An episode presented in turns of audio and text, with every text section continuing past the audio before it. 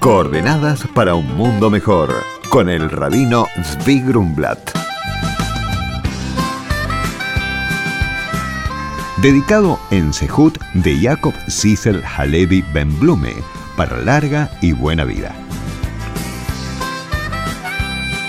Muy buenos días, Shalom.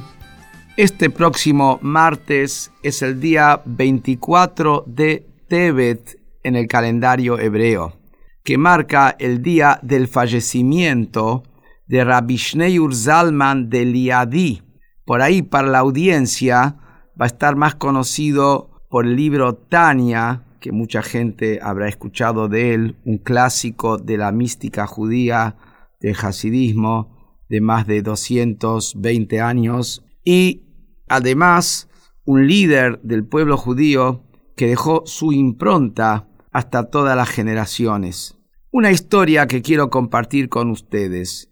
El Rebbe Rabbi Shneur Zalman estaba el día de Yom Kippur, el día más sagrado del año judío, el día de ayuno, estaba en plena plegaria con la efervescencia, con la reflexión profunda, meditación mística que este Rebe llevaba a cabo en su conexión con Dios a través de la plegaria, y en la mitad de la plegaria interrumpe, se saca su manto ritual que se llama el talit, sale de la sinagoga en el día del perdón y va hacia una choza que se encuentra casi al final del pueblo.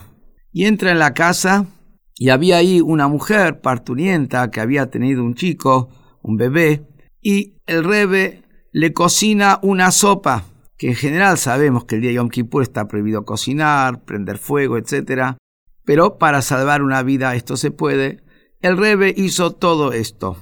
¿Qué hay acá de novedoso? Porque la ley judía marca que cuando hay que salvar una vida, todas las leyes fuera de tres excepciones, que son idolatría, adulterio y matar a otra persona, el resto de las leyes se dejan a un costado para salvar primero la vida.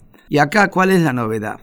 La novedad es que por más conexión mística que tenía el rebe, él sintió la necesidad de una mujer que había tenido un bebé y que nadie quedó en la casa porque era el día de Yom Kippur y nadie se ocupó de ella y fue el Rebe personalmente y se ocupó de cocinarle una sopa.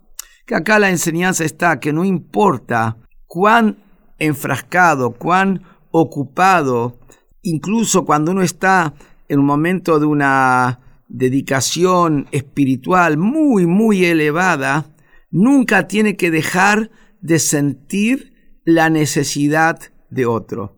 Ni que hablar cuando uno está enfrascado en sus temas materiales y a veces dice ahora no tiene tiempo para escuchar la necesidad del otro. Eso no existe.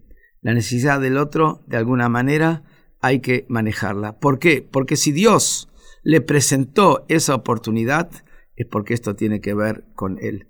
Saquemos de esto la enseñanza, tengamos siempre la sensibilidad de poner al otro antes que nosotros y así haremos un mundo mejor. Muy buenos días. Hola Rabino, soy Zulema de Río Negro. ¿Querés saber por qué el hebreo se escribe de derecha a izquierda? Hola Zulema. Esto va de acuerdo con la regla general del judaísmo, que siempre se le da precedencia al lado derecho. Por ejemplo, nos ponemos primero el zapato derecho y al lavarnos las manos comenzamos por la derecha. En la cábala, el lado derecho representa la bondad y el izquierdo la severidad. Siguiendo esta regla, también cuando uno se enfrenta a una situación en la que hay que decidir entre bondad o severidad, la bondad viene primero, obviamente siempre y cuando ésta sea una opción. Por consultas al rabino pueden escribirnos a coordenadas@jabad.org.ar. Coordenadas para un mundo mejor con el rabino Zvi Grumblat. Shalom y Shavuot.